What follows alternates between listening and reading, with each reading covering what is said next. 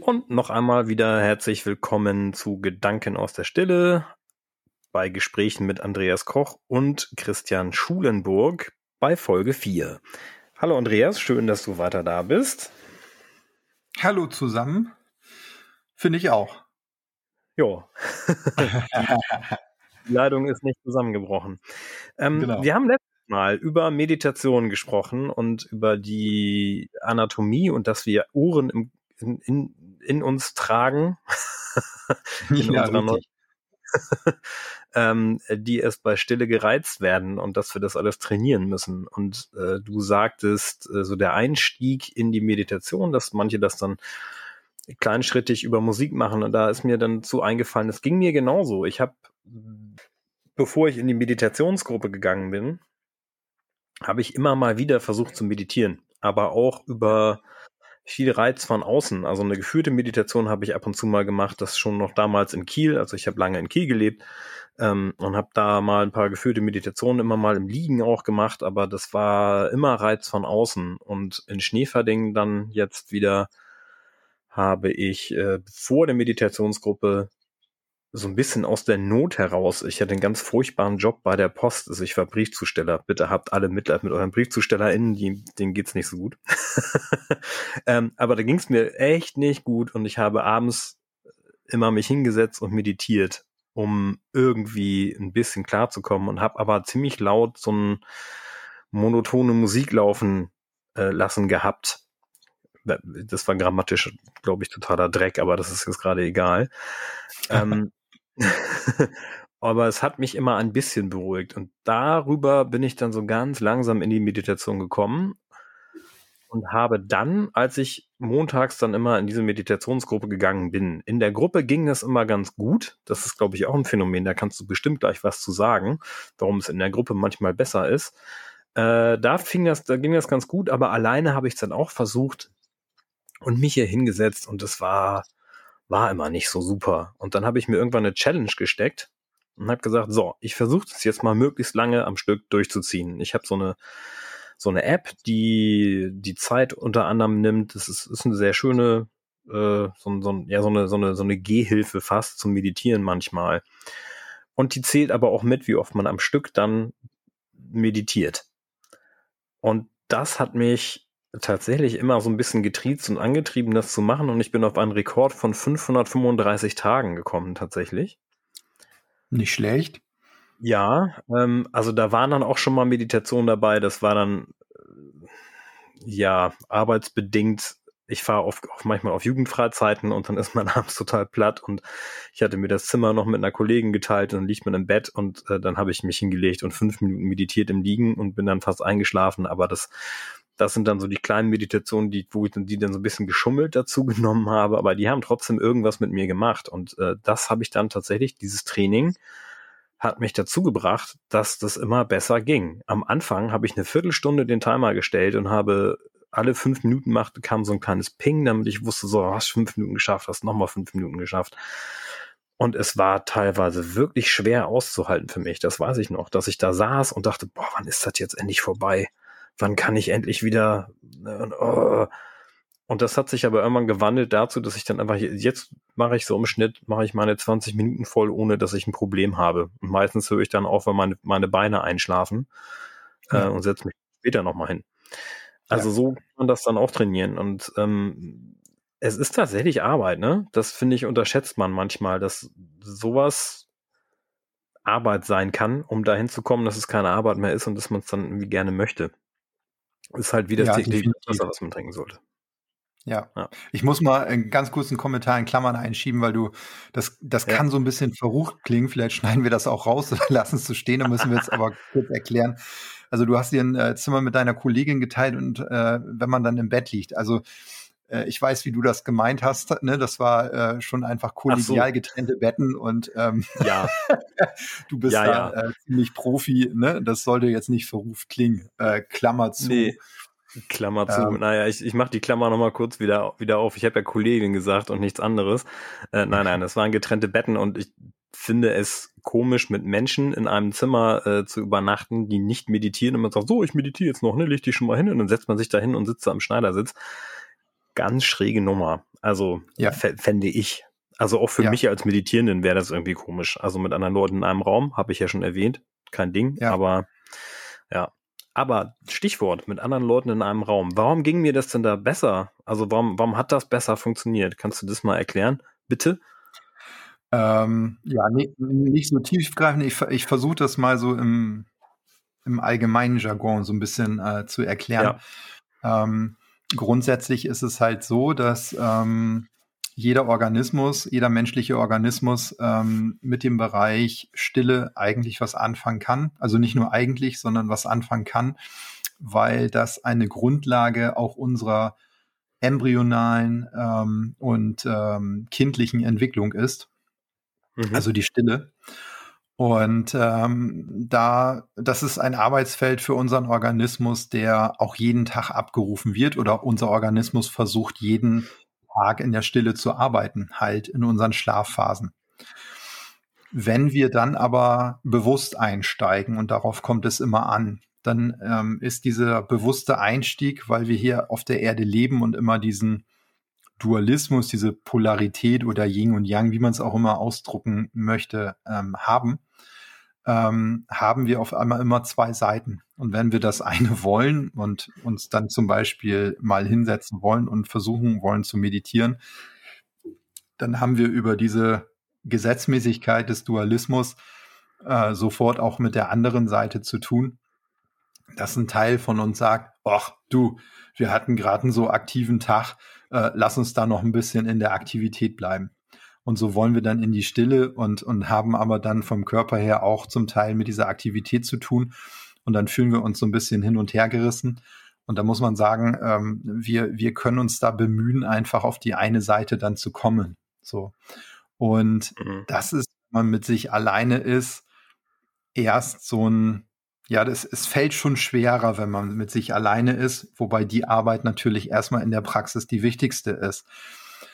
Wenn man dann in einer Gruppe ist, dann, ich personifiziere den Organismus von uns jetzt mal so ein bisschen, dann hat unser Organismus die Chance, sich das bei anderen, die das in dem Moment vielleicht ein bisschen besser können, abzugucken. Also der kann das schlichtweg nachmachen, was andere machen. Und dann fällt einem auf, so, boah, das, das geht leichter. Wenn man ähm, dann in diese Gruppe reingeht und auf verschiedenen Ebenen guckt. Also auch wenn man Neurologie anguckt, dann haben Neurologen festgestellt, dass wenn der eine das jetzt in der Situation besser leisten kann, stiller zu werden und äh, zum Beispiel auch erstmal die äh, Gehirnströme äh, anguckt, ähm, dann stellen die fest, boah, die wären ruhiger. Und dann haben die festgestellt, dass sich die anderen Organismen, also die anderen Körper in der Gruppe, äh, das durchaus auch abgucken und äh, jetzt nichts irgendwie übertragen wird, sondern uns, unser Organismus guckt dann schlichtweg zum Nebenmann und sagt so, boah, guck mal, der ist viel stiller und oh, guck mal, wie gut dem das tut. Also der fühlt sich da echt wohl. Oh, das kenne ich ja auch. Ne? Gerade so als Kind, wenn man ganz viel in der Aktivität ist, als Kind, um sich Reize zu verschaffen in dieser Welt, man probiert die Welt aus und auf einmal werden Kinder, wenn sie dann keine Power mehr haben, alles verspielt, werden sie dann sofort still und, und schlafen auch ein, also nehmen sich so die Stille. So entwickeln wir uns, weil wir in, im Schlaf dann erst die Reize verarbeiten und dann im Prinzip mit einem neuen Status wieder hochkommen. Also unser Organismus kennt und schätzt die Stille und wir brauchen das schlichtweg. Und wenn ein anderer in der Gruppe das äh, besser kann, gerade situativ, weil der das wahrscheinlich schon mehr trainiert hat, dann guckt unser Organismus da einfach rüber und sagt, ach stimmt, so geht das und kann das viel einfacher mitmachen, was natürlich völlig wegfällt, äh, wenn du zu, zu Hause als Einzelperson dann irgendwie so auf deinem Kissen arbeitest und das fühlt sich dann manchmal wirklich wie Arbeit an. Ähm, aber das ist bei jedem so. Also selbst bei den großen mhm. Jungs, die das dann ja nicht erzählen, äh, ist es halt so, ähm, dass das Arbeit gewesen ist. Ne? Und die waren dann wahrscheinlich äh, vielfach äh, auch schon im Vorleben fleißig in dem Bereich, weil sonst hätten sie nicht dieses Niveau. Und ähm, so ist das bei uns dann halt auch. Es ist in dem Sinne vom Prinzip her bei jedem Menschen gleich. Es hat was mit Arbeit, mit Bemühen zu tun. In der Gruppe fällt das erstmal tendenziell leichter, Sachen zu machen, aber es kommt im Prinzip auch maßgeblich auf dieses Einzeltraining an. Ja, das ist ja das Prinzip der, der kraniosakralen Begleitung ja auch, dass ich als Behandelnder oder Begleitender in dem Fall dann ja äh, dem Organismus, der da liegt, einfach die Stille vorgebe, ne? dass der die Arbeit genau. nicht selbst machen muss. Ja. Na, ich, ähm, ich äh, mache keine Technik, ähm, weil auf Technik wird dann wieder körperlich reagiert, sondern äh, ich mache für mich im Prinzip ähm, ja Technik äh, und gehe so mit in die Stille, in die Schlafbereiche rein. Und der liegende Wenn du jetzt behandelst, meinst du? Wenn ich da begleite an der Liege und der ja. liegende Organismus ähm, kann sich das bei mir abgucken, wenn er denn will. Und ähm, das ist halt der Trick. Also in, im Bereich der Stille muss man völlig, um, um, das, äh, um das begleiten zu können, um da reinzukommen, muss man im Prinzip völlig anders ha handeln als äh, so in der ja, Therapie, als in vielen Therapieformen, die wir haben oder ähm, im Alltag, äh, wo wir sehr aktiv willentlich unterwegs sind. Ähm, das ist die eine Richtung, die führt uns aber mehr in die Aktivität. Und wenn wir das mal umdrehen und quasi in Anführungszeichen nichts machen, dann kann unsere Körperanatomie da reagieren und sich darauf einstellen, ähm, sich mehr in die Stille zu bewegen. Genau, und ja, mir ging es jetzt auch nicht. Hm? Sorry, ja, mir, ich wollte nur sagen, mir, mir ging es jetzt auch nicht darum, ähm, also ich wollte nur die Parallelen zwischen Meditation in der Gruppe und äh, der, der Situation an der Liege in der kraniosakralen Begleitung aufzeigen. Also okay, ja. Ähm, ja, das äh, sind ja das auch die gleichen Anatomie oder, oder ähm, Frequenzbereiche. Äh, das ist durchaus vergleichbar und hat einfach auch Parallelen. Ähm, aber ja. die, so diese eigene Arbeit, das eigene Training ist halt durch nichts zu ersetzen, weil es ist ja unser eigenes individuelles Leben. Und über diesen Hebel kommen wir dann im Prinzip äh, in den Genuss, das in verschiedenen Bereichen anwenden zu können. Aber das ist auch das, was ich so äh, im, beim Einstieg äh, mit Raum geben ähm, ansprechen möchte. Ähm, wir müssen uns in erster Linie oder wir dürfen uns in erster Linie, wenn wir diesen Bereich mal ausprobieren wollen, selber Raum geben. Und zwar in unserem Alltag. Und da ploppt das dann völlig individuell, so individuell wie wir sind, auf, dass der eine sich dann bei Musik abgeholt fühlt ähm, da gibt es mittlerweile auch äh, wissenschaftliche Untersuchungen, ähm, dass ähm, man, man wundert sich ja, ähm, ob es da jetzt äh, eine Musikform gibt, die, äh, die da, die da hinführt, aber das Ganze ist viel komplexer und ähm, individueller, weil sonst würde man ja jetzt auch nicht erklären können, dass äh, zum Beispiel dieses Heavy Metal Festival Wacken bei uns hier in Norddeutschland ähm, mittlerweile, glaube ich, das größte in Europa ähm, hm, das Wenn nicht sogar weltweit. Der, oder weltweit. Das ist eins der friedlichsten Großfestivals oder Großveranstaltungen, äh, die es jährlich in Europa gibt. Und, ich kann ähm, das bestätigen, weil ich, ich war schon okay. zweimal da. Also alles klar. So. Und da wird sehr, ja sehr richtig, freundlich. ja, richtig. Ne? Dann Teile meiner Familie sind dann auch da und da wird ja richtig auch heftig und hardcore dann Heavy Metal gelebt. Aber die Menschen sind äh, im Prinzip nur äh, im Außen, also in der Musik so, ähm, ähm, ja, wie, ja, man kann das ja auch manchmal so als destruktiv oder, oder ne, äh, schaurig äh, äh, beschreiben, Heavy Metal. Und im Inneren, und das ist ja ganz interessant dann, in unserem Blickwinkel, im Inneren sind sie sehr ausgeglichen und ruhig. Das kenne ich halt auch aus meiner Familie so. Und ähm, das ist jetzt ja ganz interessant, dass du über einen Gegenpol von so einer Musik ins, im Inneren in die Harmonie kommst. So. Ne? Ja. Und weil da, weil da Frequenzen einfach ausgeglichen werden, so. Und ähm, dann kommt der eine halt über die Heavy Metal Schiene in die Meditation. So. Und der andere beschäftigt sich dann zum Beispiel auch im Bereich Musik mit Klassik und kommt da jetzt auch äh, über gewisse Kombi äh, Kombination und Komposition kommt er dann jetzt auch in den Bereich der inneren Harmonie. Also, ne, es ist immer so äh, die Frage, was dann anatomisch auch mit einem passiert. Und äh, da gibt es ganz viele, Gott sei Dank, also im wahrsten Sinne des Wortes, Gott sei Dank, ganz viele verschiedene Schlüssel, die wir dann individuell einfach suchen können. Mhm. Und das ist halt auch eine Fähigkeit, äh, das Suchen. Also wenn man auch nicht weiß, was man sucht, aber ähm, im Bereich der Stille und der Meditation gehört es halt dazu, anfangen zu suchen. Du brauchst gar nicht äh, wissen, was du suchst, aber neben der Fähigkeit zu beobachten ist das Suchen auch im Prinzip eine ganz große Fähigkeit, die man für sich, wenn man sich selber Raum gibt, einfach dann dazu nutzen kann, in diesem Bereich mehr reinzukommen.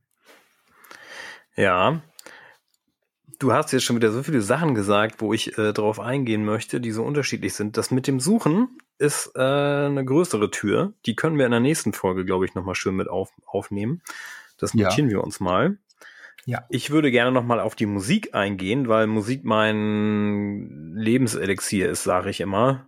Ohne Musik könnte ich nicht leben und ich höre halt sehr viel Heavy Metal. Ich höre auch andere Sachen, auch viel ruhigere Sachen und bin generell interessiert an verschiedenen Musikrichtungen, aber das ist das, was mir das mich glücklich macht. Und ich frage mich immer, warum ist das so? Und warum ist genau diese Musikrichtung das, was mich so glücklich macht? Also ich, ich habe mal einen Freund gehabt, der hat mich dafür immer mh, hm, ja fast gescholten. Also der hat nicht gesch also was ja, also er fand es immer so der hat mir mal tatsächlich vorgeworfen, sag mal, du bist doch Musiker, wie kannst du denn dann Heavy Metal hören? Das ist doch Quatsch, das geht doch alles, das ist doch alles Käse. Und ich hatte da keine Antwort drauf damals. Ich kann jetzt nur sagen, das ist halt das, was mich glücklich macht.